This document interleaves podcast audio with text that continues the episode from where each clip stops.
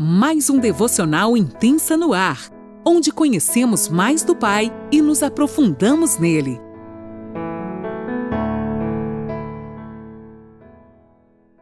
Bom dia, mulheres! Mais uma sexta-feira se iniciando e você é minha convidada especial para estar tá aqui comigo, Lani Nola, que fala de Criciúma, Santa Catarina, a degustar desse alimento desta manhã tão preciosa para mim e para a tua vida. Eu creio que hoje você será destravada em muitas áreas a partir do trabalhar do Espírito Santo nas nossas vidas. Eu creio que portas serão abertas, portas serão fechadas pela vontade do Senhor. Amém? Eu vou estar lendo ainda no capítulo 14 do Evangelho de Mateus, vou ler hoje na linguagem A Mensagem. E o título aqui diz Andando sobre o Mar. Vamos lá, pegue sua caneta, seu caderno e anote aí toda a preciosidade que o Senhor liberar para o teu coração. Terminada a refeição, ele insistiu em que os discípulos entrassem no barco e fossem para o outro lado, enquanto ele se despedia do povo.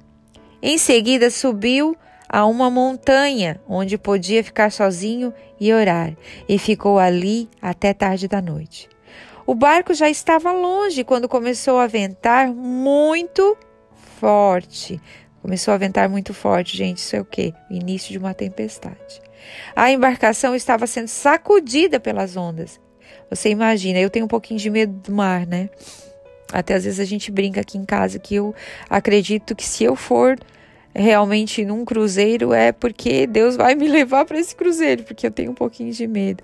E as ondas começaram a ficar revoltas e dentro daquele barco, o temor, o medo começou a assolar o coração dos discípulos, né? Vamos continuando aqui no 24 e 26.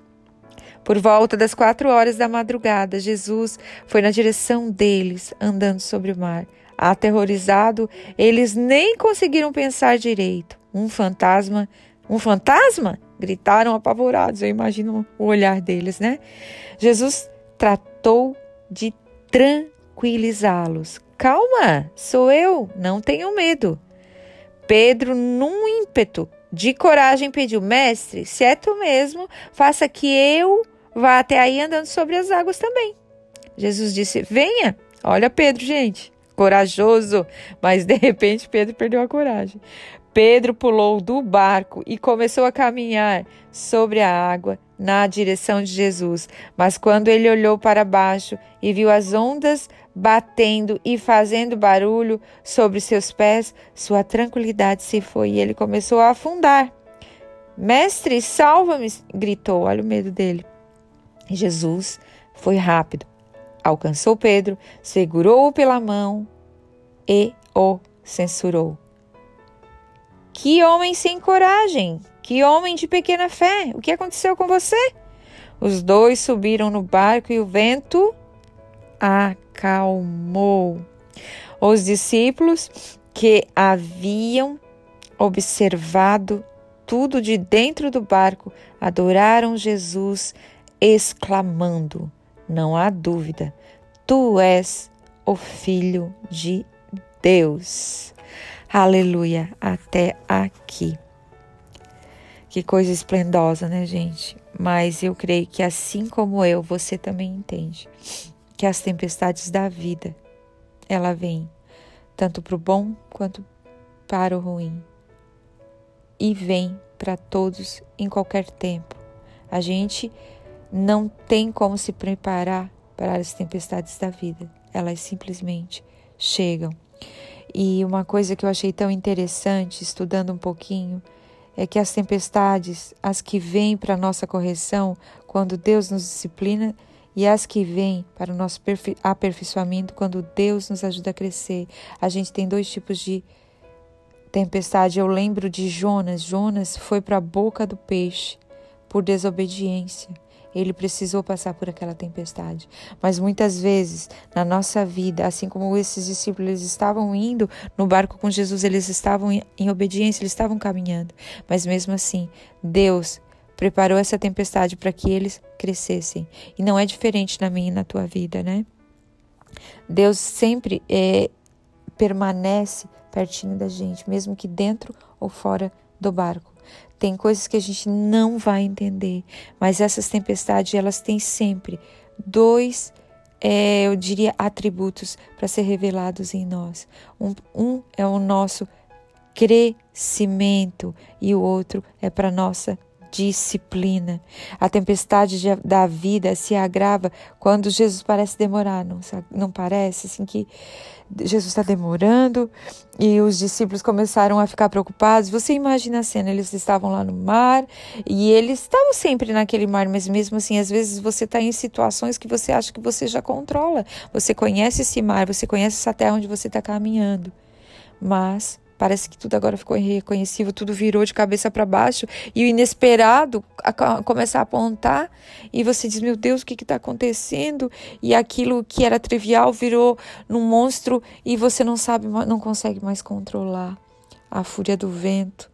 E tudo aquilo vai te perturbando, e nesse momento de pavor, assim como aqueles discípulos esperavam pela presença de Jesus, eu e você também devemos esperar, mas muitas vezes, em meio a tudo isso, parece que a demora de Deus vai trazendo dentro de nós um aperto tão grande no coração.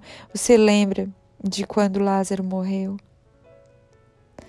Marta e Maria estavam apavoradas, esperando que Jesus viesse quando ainda ele tinha vida, mas tinha um propósito.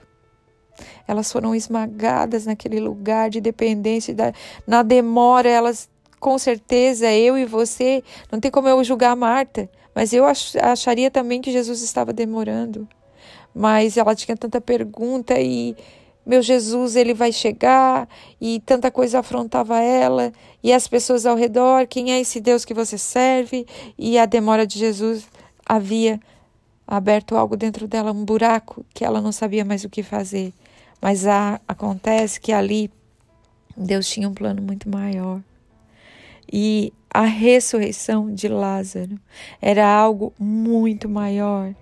Então, a morte dele era só para que ele fosse ressuscitado e para que o nome de Deus fosse engrandecido, para que o milagre fosse mais notório do que a cura de um enfermo. Jesus podia vir antes e curar, podia, mas Deus tinha um propósito muito maior. E assim como a tempestade que você está passando, querida, Deus tem um propósito maior. Ele não demora, ele chega na hora certa, ele age na hora certa, não te preocupa. E ele sempre vem ao teu encontro, ele sempre vem ao nosso encontro. Mesmo que as ondas do mar, às vezes a gente no mar, você já tomou aquele banho de mar e de repente você está se recuperando de uma ondinha e vem outra onda e quebra. E quando você vê, já está se formando outra e parece que você não vai sair dali e você está perdida e você não sabe mas nesse momento onde você entrega tudo e decreta falência, onde teus recursos já não tem mais o que fazer, Jesus vem e põe um final nessa tempestade, nessa tua crise. E aquela tempestade tem uma finalidade importante para mim e para você, assim como teve para os discípulos, que foi uma experiência mais profunda em Jesus. Jesus está permitindo certas tempestades na nossa vida justamente para que a gente se aperfeiçoe e que Ele possa, assim, transformar as nossas vidas a cada dia e que a gente possa ser aperfeiçoado dia a dia por Ele, sem deixar ser levados pelas tempestades da vida.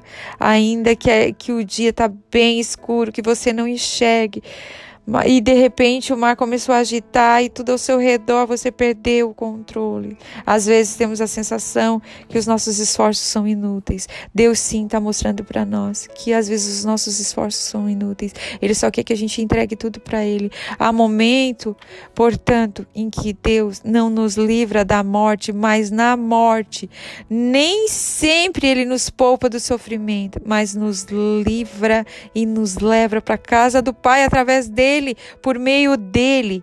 Assustados e tomados do medo, aqueles discípulos apavorados disseram: É um fantasma. o Senhor vem a eles de forma extraordinária andando sobre as águas, tanto que incitou a coragem, né, de Pedro a ir encontro a Ele e dizer: Senhor, se é tu mesmo, então me faz andar sobre as águas. E de repente Pedro andou sobre as águas. Eu e você às vezes estamos cheios de coragem andando sobre as águas, mas a tempestade nos dá um medo terrível e o medo entra no nosso coração, querida, e a gente desiste. Mas Jesus está dizendo nesta manhã, mulher de pequena fé, quem você é, homem de pequena fé quem você é. Eu estou aqui contigo. Te mantenha em mim. Te lance em mim. Fique escondida em mim. Tenha bom ânimo. Levanta. Jesus, vocês perceberam que Jesus, ao chegar ao encontro deles e eles gritando, é um fantasma, o que está acontecendo? Jesus acalmou primeiro o ânimo dele para depois corrigir eles. Jesus diz nessa manhã para mim e para você, querida, bom ânimo. Bom ânimo. Entre o medo e o ânimo está Jesus. Ele nos conecta com Ele de uma maneira extraordinária. Ele sempre vem nos socorrer no naufrágio. Não tenha medo. Ele mesmo, dentro ou fora do barco, ele vai ouvir o seu grito de clamor: Salva-me, salva-me, Senhor, salva-me, Senhor. Jesus ouviu o lamento de Pedro e agarrou ele forte pelo braço, pegou ele e disse: Filho, estou aqui. Sou eu, eu estou aqui. E eu creio que nessa manhã Jesus está dizendo: Filha, eu estou aqui contigo. Pedro foi tão lindo e se dispôs ao encontro, né? De Jesus, ele queria ir com ele, mas às vezes, gente, a gente vai tanta fome e sede ao encontro de Jesus, mas vem o medo e nos aterroriza. E a gente para e a gente começa a afundar naquela água que tu tá andando sobre as tempestades. Mas nessa manhã, o Senhor quer nos tirar dali e nos fazer entender que Ele veio te salvar. E não repare mais na força do vento. Olhe para aquele que faz a tempestade e o mar se acalmar. Olhe para aquele que está acima dessa tempestade. Você sabia que a tempestade pode ser maior que você, mas ela está debaixo dos pés de Jesus. Primeiro, nós precisamos conhecer quão grande Ele é e verdadeiro e que Ele é o Filho de Deus. E depois a gente precisa adorá-lo, entregar nossa vida para Ele totalmente todas as nossas frustrações e a partir dali, sendo aperfeiçoado ou corrigido, Ele vai pegar na nossa mão e caminhar conosco. Amém? Deus te abençoe. Um bom dia.